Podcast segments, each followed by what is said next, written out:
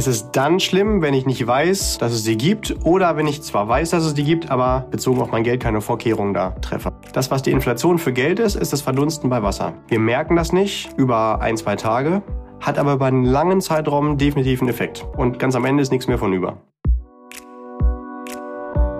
Und herzlich willkommen bei Financial Health, dem Podcast für deine finanzielle Gesundheit. Freue dich auf spannende Inspirationen und leicht umsetzbare Financial Lifehacks für dein privates Finanzmanagement. Es erwarten dich wertvolle Impulse, wie du das Thema Geld und Finanzen zu einer starken, positiven und unterstützenden Kraft in deinem Leben machst. Schön, dass du da bist. Vielen Dank für deine Zeit und danke für dein Interesse. Es freuen sich auf dich unser Finanzgenie Julian Krüger und unsere atemberaubende Amelie Lieder und ehrlicherweise, das ist auch noch untertrieben. Mensch, Dankeschön.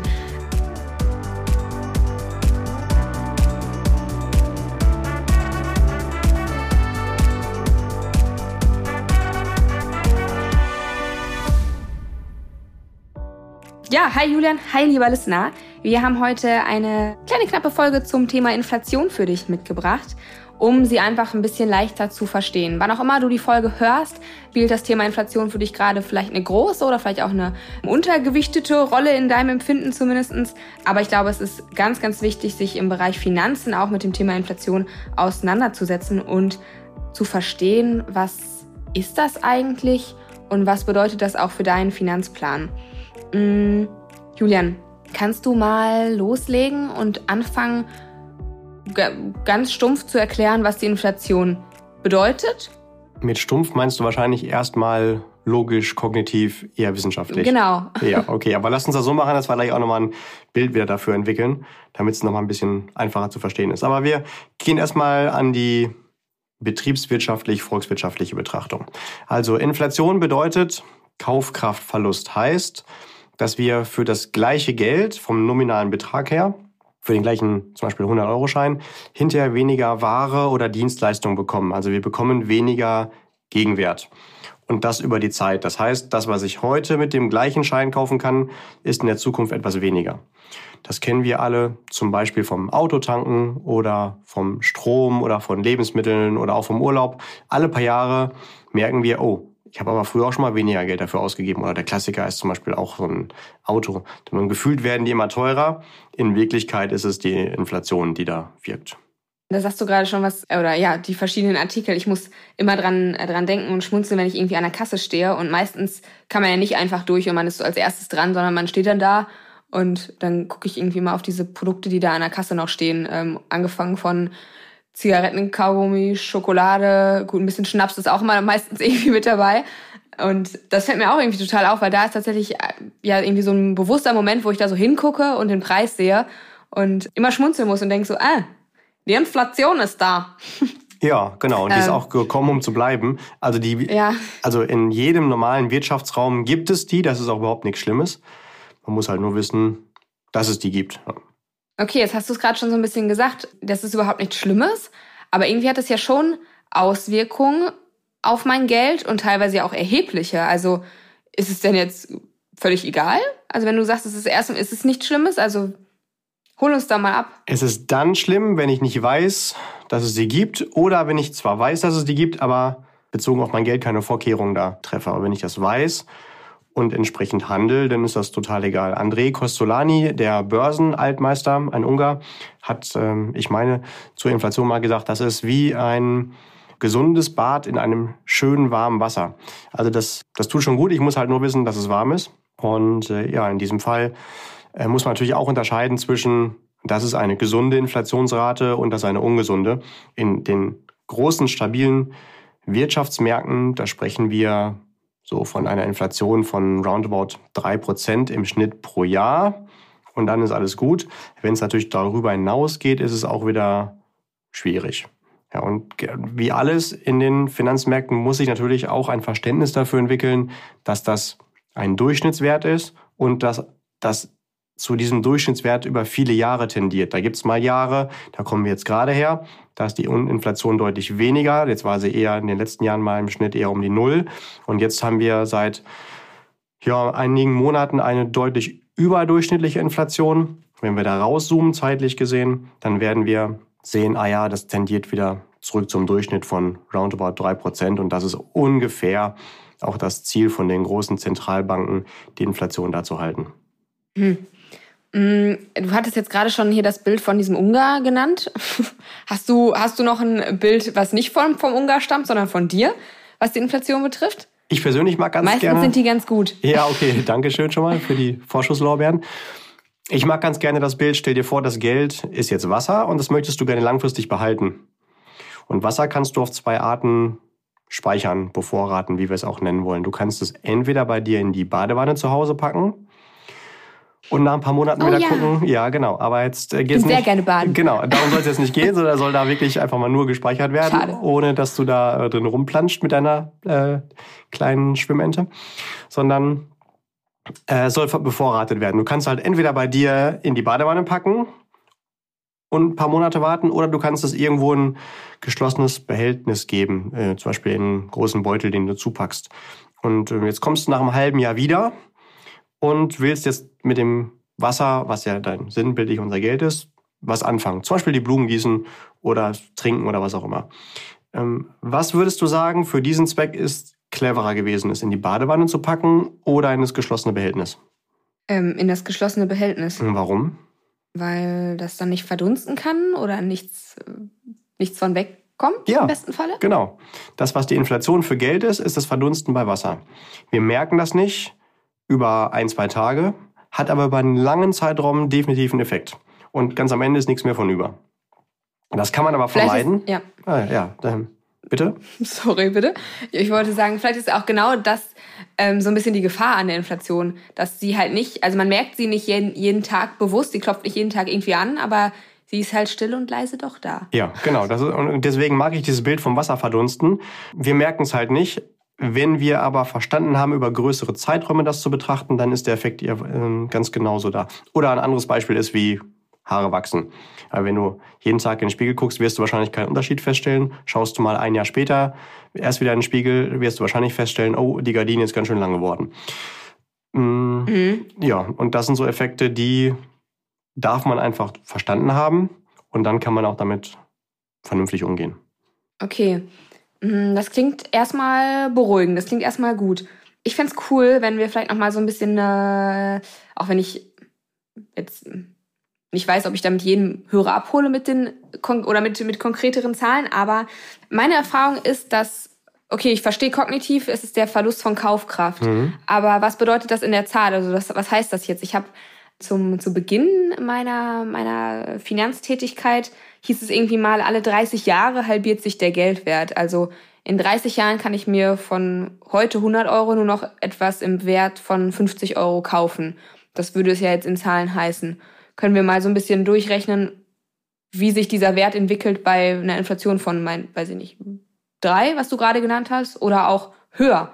Ja, klar, können wir gerne machen. Also das ist da schon sehr sensibel, dieses System, je nachdem bei so einer Berechnung, was man da ansetzt. Denn nehmen wir jetzt mal einen gerundeten Durchschnitt der letzten 30, 40 Jahre, da liegen wir so knapp unter 3% Inflation. Wir nehmen mal drei, dann genau kann man sich das ganz gut merken. Und bei 30 bis 40 Jahren, ja, nehmen wir einfach mal die Mitte, 35 Jahre, das ist auch so ein ganz klassischer Zeitraum, zum Beispiel für die Altersvorsorge, dass man so einen Effekt mal kennenlernt. Also 35 Jahre, 3% Inflation. Das bedeutet, dass das, was die Kaufkraft heute ist, nach 35 Jahren ungefähr noch ein Drittel ist. Also das, was heute 100 Euro kostet, kostet dann 300 Euro, wenn es dann noch Euro gibt. Und da kommt auch wieder die Frage, ja, aber was ist, wenn der Euro mal irgendwann, ja, ist nicht schlimm, dann gibt es irgendeine andere Währung. Die Inflation ist einfach dann währungsübergreifend. Das spielt ja keine Rolle. Äh, Oder andersrum gesehen, äh, wenn ich tatsächlich jetzt nicht 300 Euro habe, um das gleiche zu kaufen, sondern nur meine 100 Euro, dann kriege ich halt nur noch ein Drittel dafür. Ja, also habe ich vorher für 100 Euro hm, 30 Bier gekriegt, kriege ich dann halt nur noch 10 Euro Bier dafür. Ja, und, Boah, ähm, das ich schon erheblich. Also, puh. ja, das ist wie Haare wachsen. Äh, lass dir mal 35 Jahre die Haare wachsen, dann merkst du auch einen heftigen Effekt, ja. Was vielleicht der Unterschied ist zwischen Haare wachsen und Inflation, da muss man schon noch mal ein bisschen genauer hingucken. Bei Haare wachsen, die wachsen ja, jetzt bin ich kein Haarprofi und kein Biologe, aber ich unterstelle mal linear, das heißt jeden Tag gleich lang. Bei der Inflation haben wir den Zinseszinseffekt und das ist diese Kurve, die wir kognitiv kaum verstehen können, die wird halt, je mehr Zeit ich habe, immer steiler.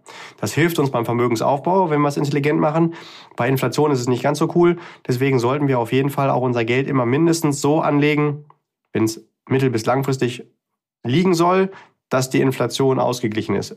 Einen wirklichen Zuwachs haben wir erst oberhalb der Inflation. Heißt, wenn wir jetzt von 3% Inflation ausgehen, solange mein Geld weniger als 3% da, wo es liegt, macht, mache ich real, nennt man das Minus, nominell vielleicht Plus bei 1%, aber real 2% Minus.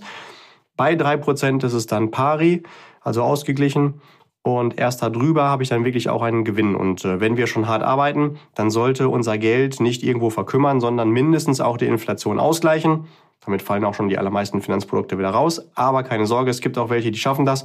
Und idealerweise vermehrt es sich da drüber. Dann haben wir noch einen richtig coolen Zuwachs. Und vielleicht noch eine kleine Ergänzung. Du hast eben gesagt, was ist, wenn die Inflation mal höher liegt? Das ist jetzt nicht unbedingt in den stabilen Wirtschaftsräumen so, aber in Entwicklungsländern schon mal der Fall. Also da haben wir manchmal sogar Inflation deutlich im zweistelligen Bereich. Nehmen wir da mal die kleinste Zahl, nur 10 Prozent. Kannst du gerne mal schätzen, Amelie. Auch wieder bei 35 Jahren. Im Schnitt 10 Prozent Inflation pro Jahr. Wie viel Geld ist oder wie viel Wert ist dann noch vom Geld übergeblieben? Ist übrigens auch falsch formuliert, wenn man sagt, ja, dann ist das ganze Geld weg. Nee, das Geld ist ja noch da, nur man kriegt weniger dafür. Also die Kaufkraft ist reduziert. Ja, Bapu, also wir hatten es ja gerade mit drei und das waren ja dann schon 34 oder sowas, hast du gesagt, ne? Also ungefähr ein Drittel oder so. Ähm, ja, irgendwas unter zehn wird es ja dann wahrscheinlich sein, oder? Sehr gut, gutes Gefühl, Respekt. Tatsächlich sind dann 97,5 Prozent des Wertes weg. Also gerundet alles. Aus 100 also Euro also sind es 2,50 Euro vom Wert, ja. Boah, Wahnsinn. Ja, und deswegen ist es eben auch nicht egal, in welcher Währung du wo dein Geld liegen hast, ja. Ja, das stimmt. Und 10 Prozent, also 10 hört sich ja jetzt erstmal gar nicht so viel an. Wenn ich irgendwo hm. Shop ein, äh, einkaufen gehe, dann heißt es 10 Prozent Rabatte auf XY, dann denke ich mir so, leck mich. Also was soll ich denn mit diesen 10 Prozent machen? Aber wenn wir jetzt das Thema auf die Inflation auf 35 Jahre halt äh, begutachten, dann ist das echt eine Wahnsinnszahl. Unglaublich, ja. Das führt uns immer wieder dazu, dass wir einfach nicht in der Lage sind, äh, ähm, diese Effekte von, von langfristig wirklich zu fühlen. Also wir überschätzen total, was wir kurzfristig erreichen oder was Zinsen kurzfristig bedeuten. Aber wir unterschätzen auch total, was wir als Menschen langfristig erreichen können, beziehungsweise wir unterschätzen auch völlig den Zinseszinseffekt im Positiven bei Vermögensaufbau wie im Negativen bei Inflation. Also da sollte man einfach wissen, ich verstehe es zwar nicht, aber ich kenne den Effekt und deswegen ja, setze ich die Rahmenbedingungen so, dass ich trotzdem meine Ziele erreiche und mich von solchen Dingen nicht aufhalten lasse. Okay, dann würde ich da gerne direkt mal bleiben. Wie kann ich denn meine Ziele erreichen? Also wie kann ich mich, wie kann ich mich davor schützen? Offensichtlich scheint es ja Möglichkeiten zu geben, sonst hättest du das ja jetzt gerade nicht gesagt. Ja, haben wir eben schon gesagt. Ne? Entweder ich packe mein Geld in die Badewanne oder irgendwo in einen geschlossenen Beutel. Also einfach in geschlossene Beutel. Oh, gut. Und was ist, wenn ich jetzt Geld nicht ähm, haptisch zur Verfügung habe, sondern auf dem Konto? Ja, also es gibt zwei Arten, wie du dein Geld anlegen kannst. Entweder ist es investiert in Geldwerten oder ist es investiert in Sachwerten. Geldwerte bedeutet, es ist wirklich nur eine Zahl auf dem Papier und die Hoffnung, dass andere auch genauso diesen Wert da drin sehen wie ich. Nur langfristig habe ich halt keinen Inflationsschutz. Sachwerte bedeutet, dass das Geld mindestens im Hintergrund durch irgendeinen Wert besichert ist. Das sind drei große klassische Geldbereiche oder Anlagebereiche vielmehr. Das erste sind ähm, Immobilien, wo das Geld dann in dem Haus gebunden ist. Das zweite sind Bodenschätze, sei es jetzt Gold oder Öl oder irgendwelche anderen seltenen Erden. Und das dritte ist die Beteiligung an Geschäftsideen, wie zum Beispiel an Unternehmen. Also ganz klassisch der Bereich Aktien und da kann ich halt super easy reingehen über Aktieninvestmentfonds, also breit streuen. Haben wir auch schon viele spannende Themen hier beziehungsweise Folgen zu erarbeitet. Das sind so die drei großen Bereiche. Und da habe ich automatisch schon auch einen Inflationsschutz mit eingebaut. Und man merkt, dass alle diese drei Bereiche immer einen Mehrwert haben. Dadurch, dass das, was ich da an Wert gekauft habe, also an Sachen, für andere auch einen größeren Mehrwert hat. In einer Immobilie kann ich wohnen, mit Öl kann ich zum Beispiel heizen oder mit dem Auto durch die Gegend fahren. Und die Beteiligung an Geschäftsmodellen hm, da entstehen neue Arbeitsplätze, da gibt es Dienstleistungen, da gibt es neue Produkte.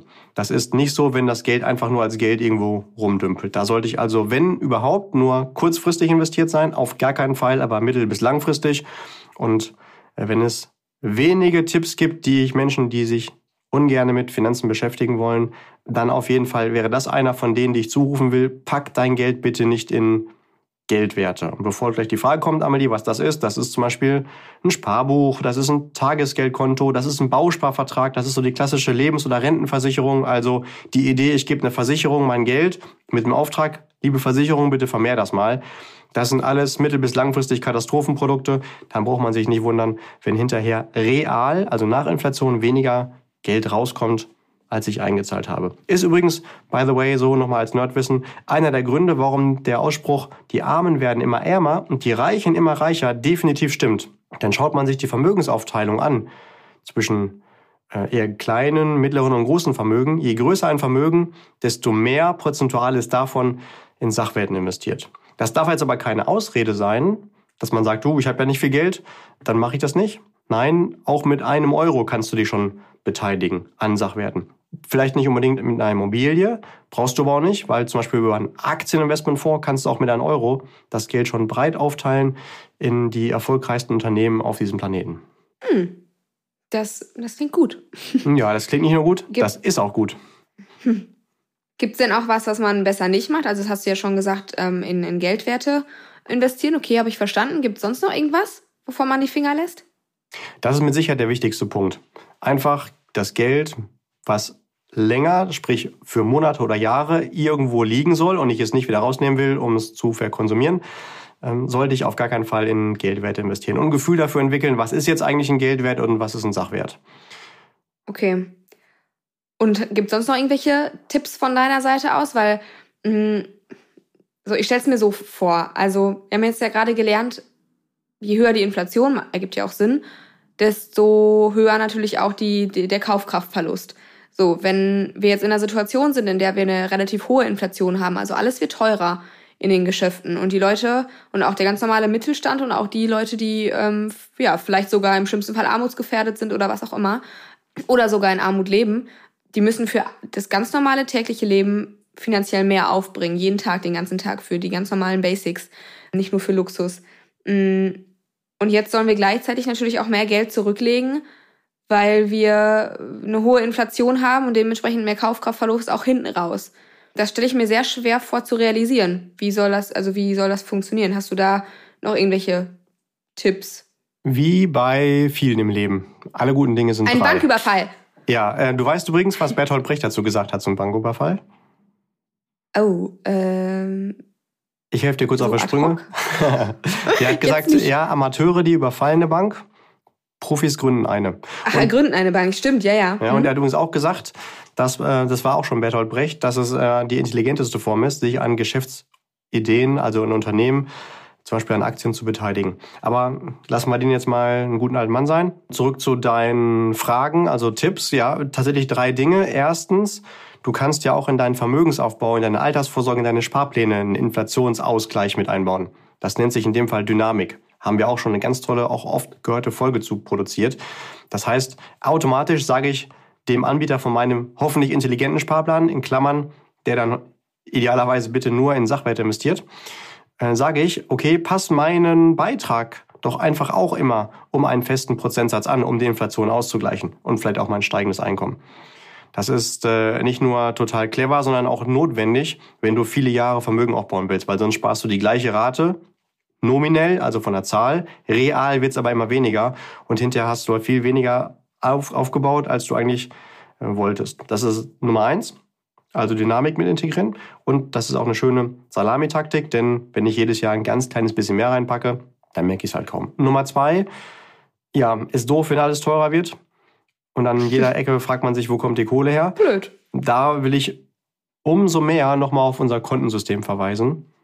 Denn das gibt mir das beste Feedback, von welchem Lebensbereich ich jetzt wie viel Geld dementsprechend zur Verfügung haben sollte. Und ich kenne niemanden, der sich nicht an dieses Kontensystem hält der dann merkt, oh, ich habe ab jetzt für alles genug Geld im Leben, weil ich immer ein Feedback bekomme, was ist denn jetzt gerade wie angemessen. Also wer es noch nicht kennt, das ist die mit Abstand meistgehörte Folge, beziehungsweise Doppelfolge, ist einer der ersten. Ganz nach unten scrollen, unbedingt anhören, definitiv eine Empfehlung. Und wenn ich dann sage, ja, okay, aber ich möchte über das normale Maß hinaus die Inflation ausgleichen, spricht ja auch nichts dagegen, dass ich bezogen auf das Kontensystem mir nochmal genauer die 10% Wissen und Fortbildung angucke und in mich selber investiere. Denn das bringt mit Abstand die beste Rendite im Leben, mich damit zu beschäftigen, okay, wie kann ich denn meinen Mehrwert für den Markt steigern, indem ich mich entweder in dem normalen Weg, in dem ich jetzt schon beruflich unterwegs bin, mich fortbilde und Karriere mache und in mich selber investiere und die Verantwortung selbst übernehme, oder aber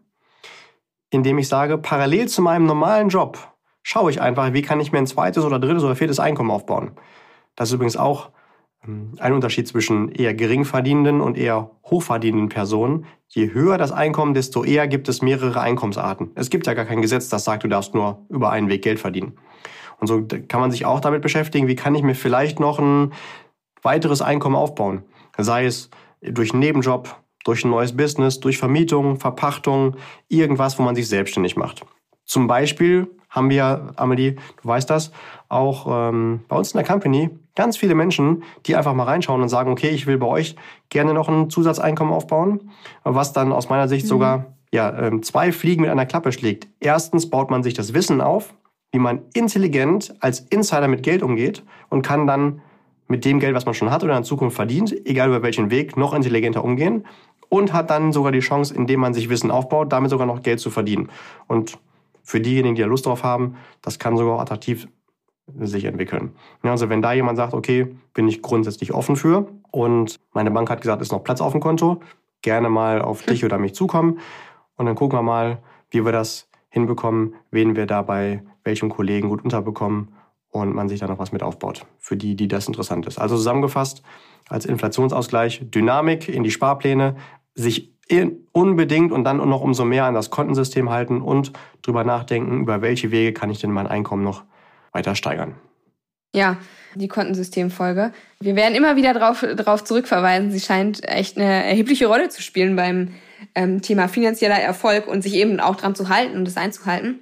Okay, das sind gute und wertvolle Aspekte nochmal gewesen zum, zum Schluss. Auch wenn, ja, glaube ich, jedem klar ist, dass Inflation, je nachdem wie hoch sie ist, auch nicht immer, nicht immer nur einfach ist. Ähm, aber man braucht halt eben ein vernünftiges Konzept, um damit gut umgehen zu können. Das wie alles im Leben, Amelie, alles, was einfach ist, ist nicht erfolgreich. Also ich kenne nichts und niemanden, der mit irgendetwas oder das mit etwas erfolgreich ist, wo man sagen würde, ja, das war ja wirklich einfach. Aber damit etwas erfolgreich ist, darf es auch am Anfang eine kleine Herausforderung sein. Und damit dürfen wir auch wachsen. Ja. Und damit würde ich sagen, dürfen wir auch die Folge schließen. Machen wir. Dann sprich du doch mal unsere magischen Worte.